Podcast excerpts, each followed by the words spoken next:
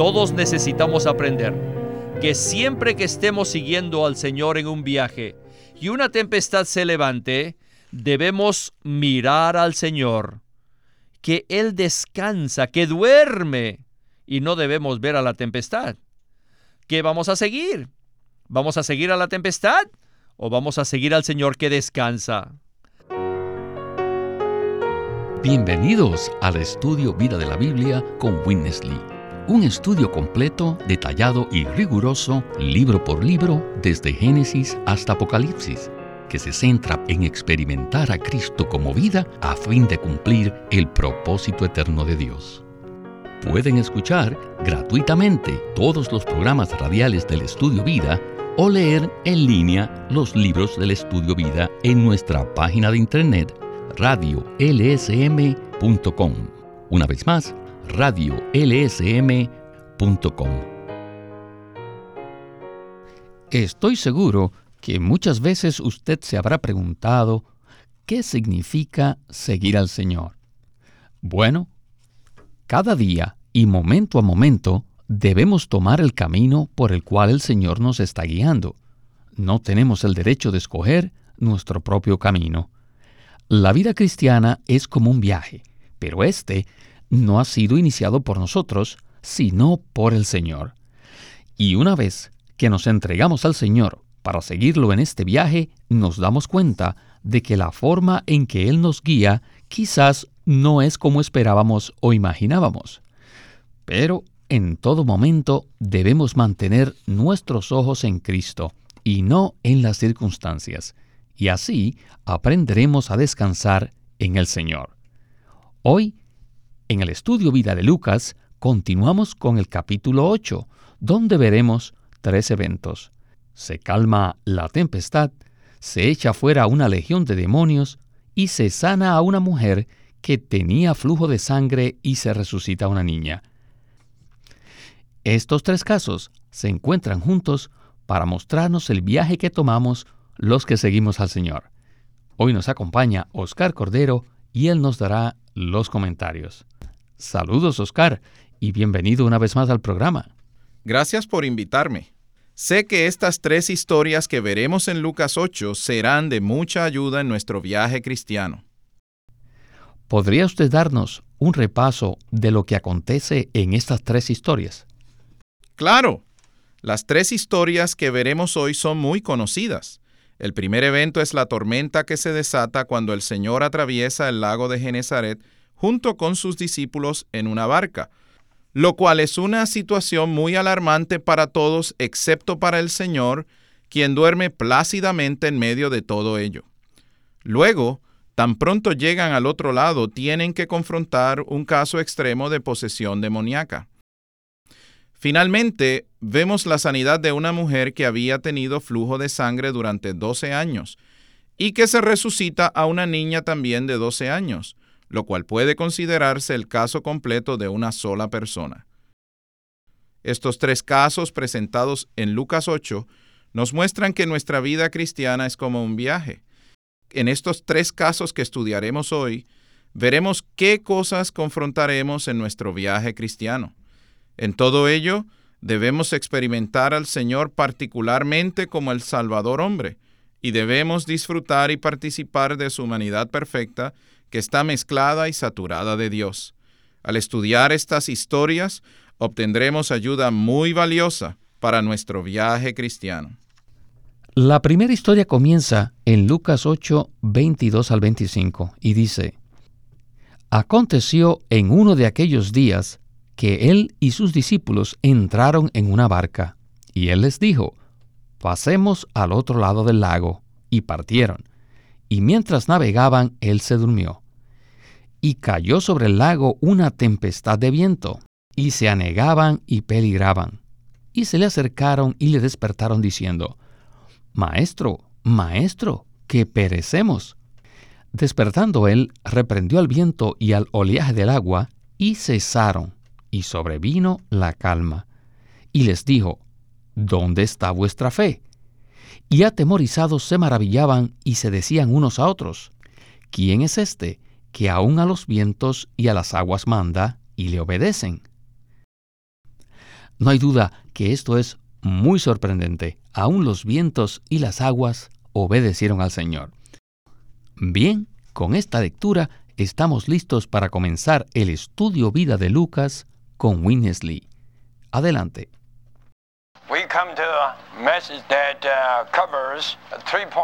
Llegamos a un mensaje que abarca tres eventos. Uh, Primero, se calma la tempestad. Segundo, se echa fuera una legión de demonios. Y finalmente, se sana a una mujer que tenía un flujo de sangre y resucita a una niña. Estos tres eventos se encuentran juntos para demostrar el viaje que nosotros los creyentes debemos tomar para seguir al Señor Jesús. Este viaje no fue escogido por los discípulos, más bien fue ordenado por el Salvador hombre. El Señor les dijo a los discípulos que pasaran al otro lado del lago. Esto indica que los discípulos no iniciaron el viaje, sino que fue ordenado por el Señor. Además, esto indica que después de que llegamos a ser los verdaderos miembros de su cuerpo, nosotros no tenemos derecho a escoger nuestro propio camino. Más bien debemos tomar el camino escogido por Él, el camino que ha sido ordenado por Él. Entonces los discípulos partieron y comenzaron la jornada en conformidad con la palabra del Señor. Él les dijo, pasemos al otro lado del lago. Y ellos aceptaron su palabra y partieron. Aquí vemos que mientras el Señor dormía, una tempestad de viento cayó sobre el lago y la barca se fue llenando de agua. Los discípulos se atemorizaron y clamaron al Señor, Maestro, Maestro. Ellos invocaron el nombre del Señor. Y él se despertó y reprendió al viento y a las olas de agua. ¿Por qué el Señor reprendió al viento y al oleaje? ¿Por qué reprendió algo que no tiene vida? Saben que nadie reprende a las cosas inanimadas. ¿Ha reprendido usted alguna vez a una mesa? ¿Alguna vez? Al menos tiene que reprender al gato o al perro. Pero no reprende algo que está hecho de mármol. ¿Por qué reprendió el Señor al viento y a las olas? los reprendió porque los espíritus malignos y los demonios estaban detrás de ellos. Los espíritus malignos se hallan en el aire y los demonios en el agua. Y tanto los espíritus malignos como los demonios siguen a Satanás y nos perturban en nuestro viaje mientras seguimos al Señor. Esto quiere decir que los espíritus malignos y los demonios causarán que una tempestad frustre nuestro viaje. Oscar, el hecho de que el Señor reprendiera al viento y al oleaje del agua nos indica que hay algo que sucede detrás de la escena visible, lo cual nos causa problemas. Sin embargo, quiero enfocarme por ahora en el hecho de que los discípulos no escogieron el camino a seguir, sino que todo fue iniciado por el Señor. En el camino ordenado por el Señor, los discípulos encontraron muchas dificultades y adversidades.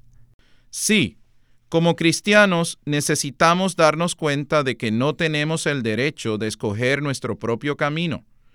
El Señor es nuestra cabeza, es nuestro Señor, y debemos tomar el camino escogido por Él en nuestra vida diaria, nuestra vida familiar e incluso en nuestra vida de iglesia.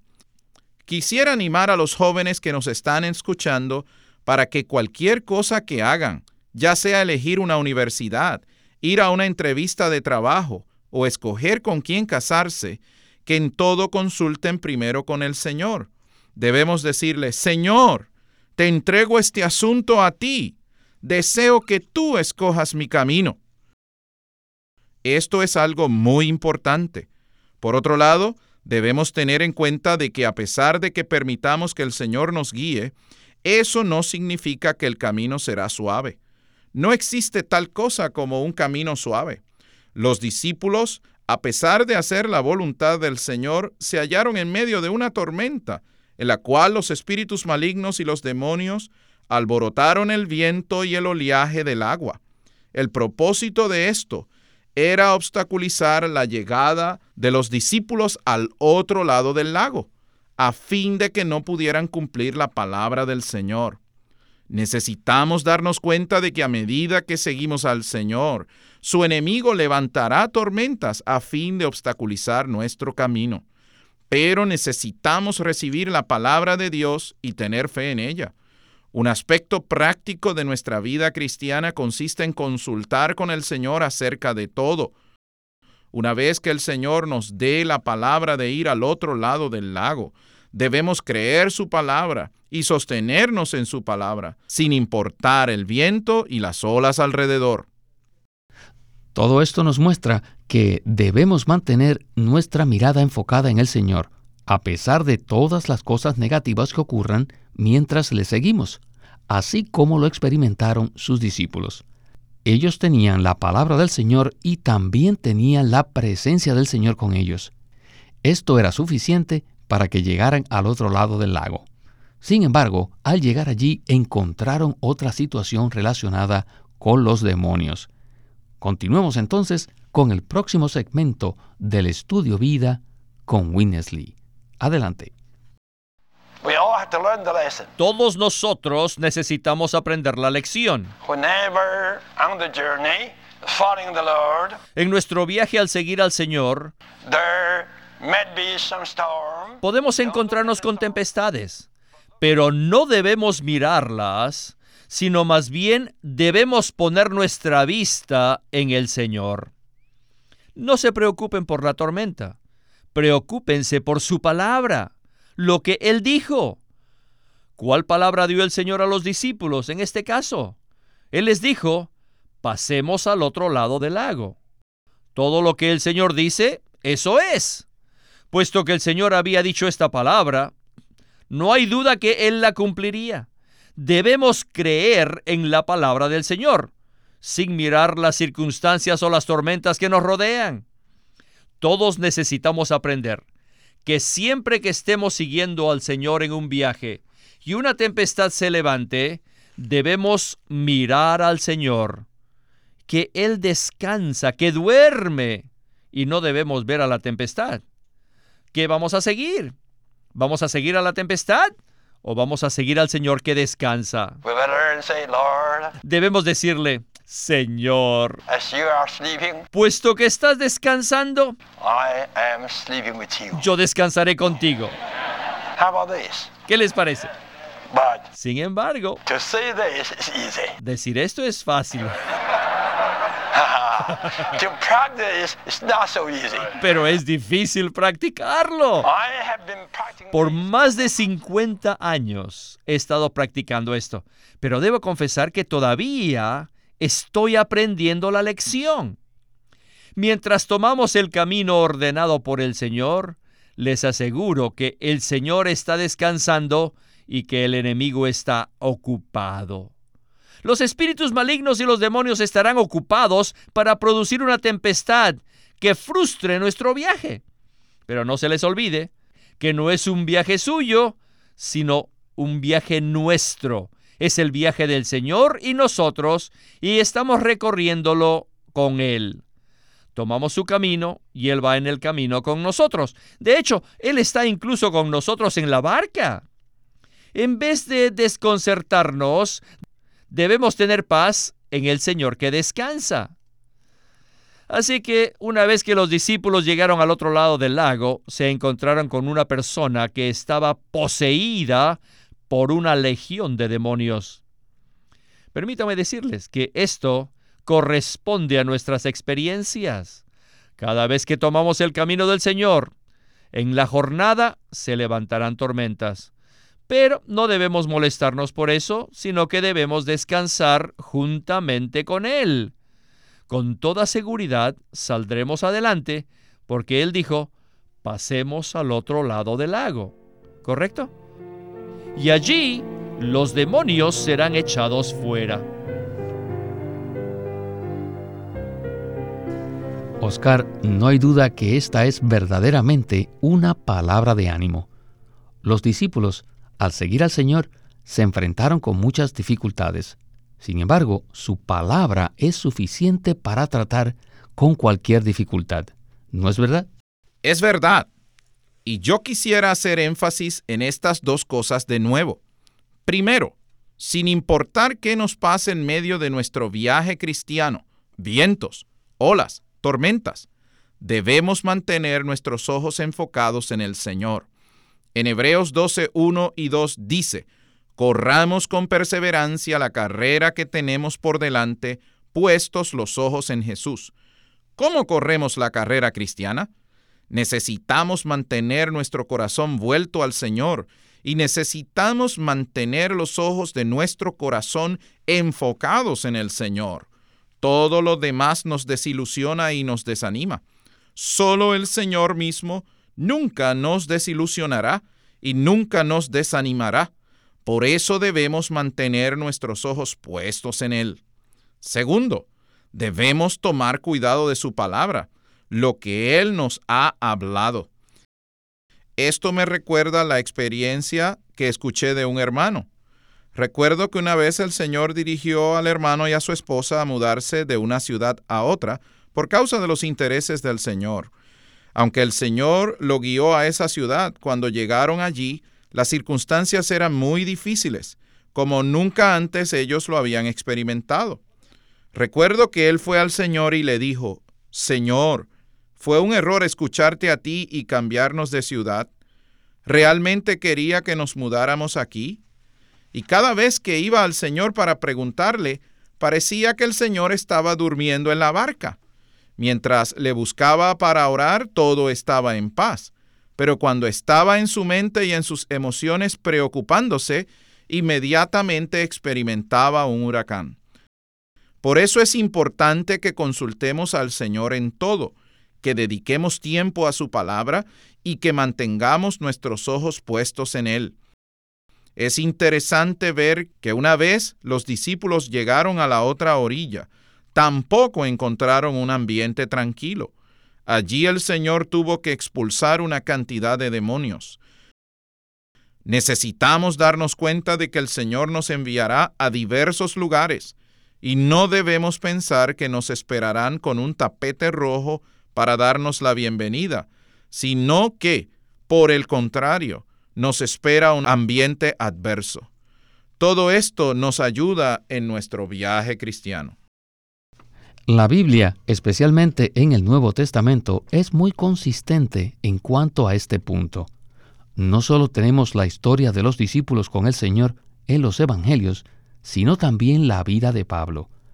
Ciertamente él estaba en el viaje siguiendo al Señor. Sin embargo, en cada lugar y a cada momento se confrontó con muchas dificultades. No solo enfrentó a los opositores, sino también el menosprecio y las amenazas contra su vida. Todo esto por causa de seguir al Señor. A través de todo, Pablo aprendió la lección de poner sus ojos en Jesús. Y esta es la lección que todos queremos aprender.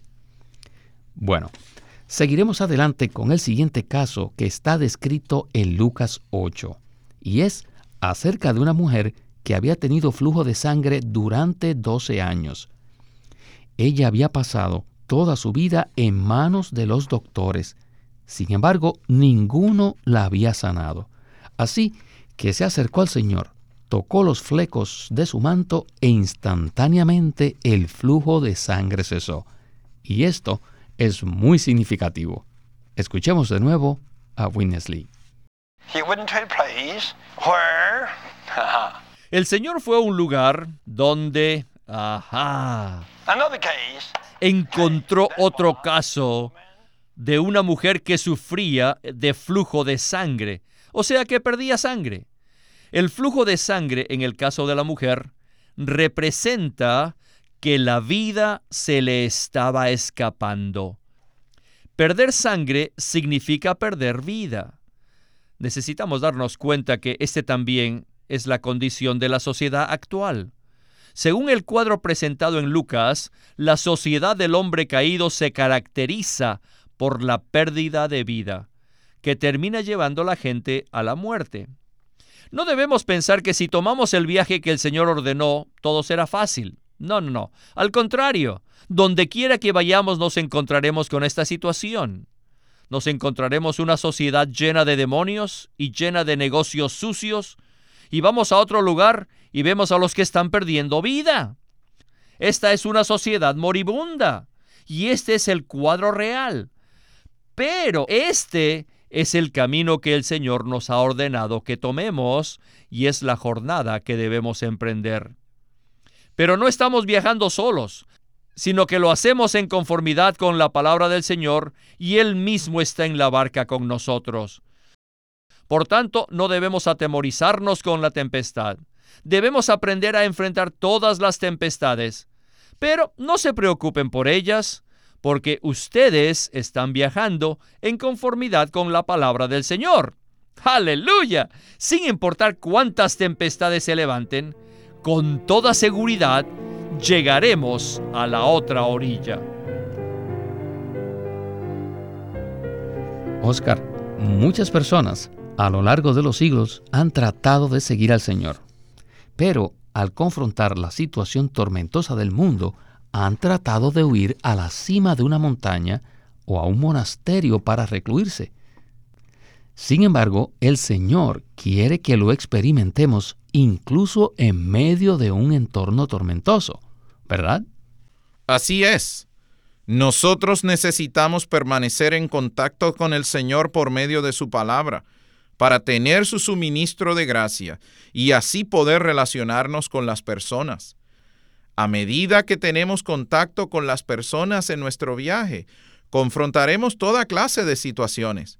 En el caso de la mujer con flujo de sangre, ella había sufrido durante 12 años.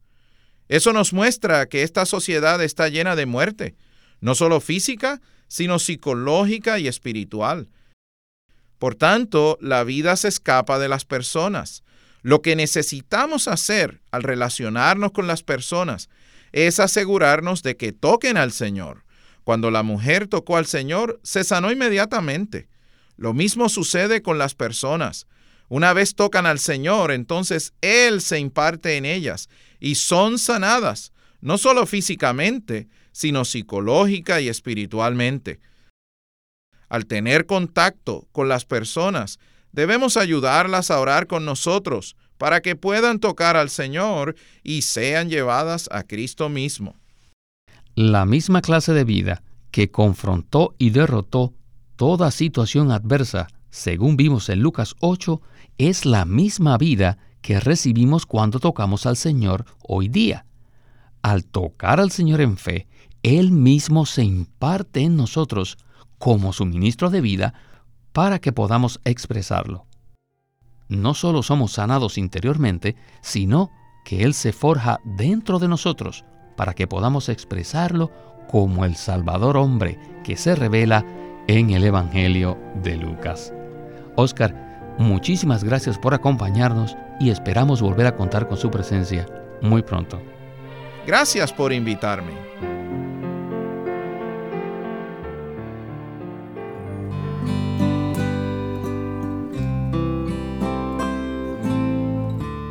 Queremos presentarles un libro de Watchman Nee titulado Preguntas sobre el Evangelio.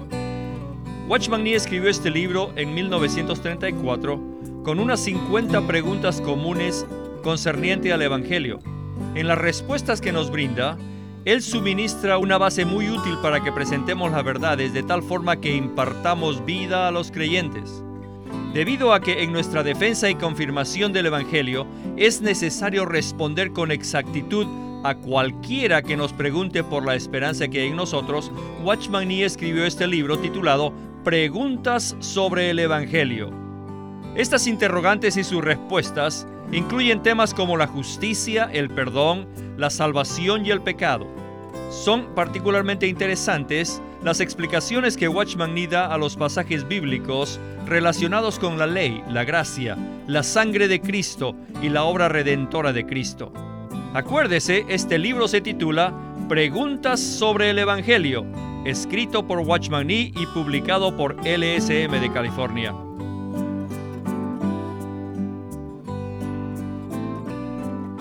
Watchman Nee llegó a ser cristiano en la China continental en 1920, a los 17 años de edad, y ese mismo año comenzó a producir sus primeros escritos. En casi 30 años de ministerio se demostró claramente que él era un don especial que el Señor dio a su cuerpo con el fin de adelantar su obra en esta era. En 1952 fue encarcelado por su fe en Cristo y permaneció en la prisión hasta su muerte en 1972. Sus palabras, sus escritos, continúan siendo una rica fuente de revelación y provisión espiritual para el pueblo cristiano de todo el mundo. Witness Lee nació en 1905 y fue criado en una familia cristiana. A la edad de 19 años fue completamente capturado para Cristo, a quien se entregó incondicionalmente para predicar el Evangelio el resto de su vida. Al comienzo de su servicio al Señor, conoció a Watchman Nee, quien ya era reconocido predicador, maestro y escritor, y con él sirvió en la casa publicadora llamada Librería Evangélica de Shanghai. En 1949, Witness Lee fue enviado por el hermano Ni y sus colaboradores a que saliese del país a Taiwán para asegurarse que lo que el Señor les había dado no se perdiera.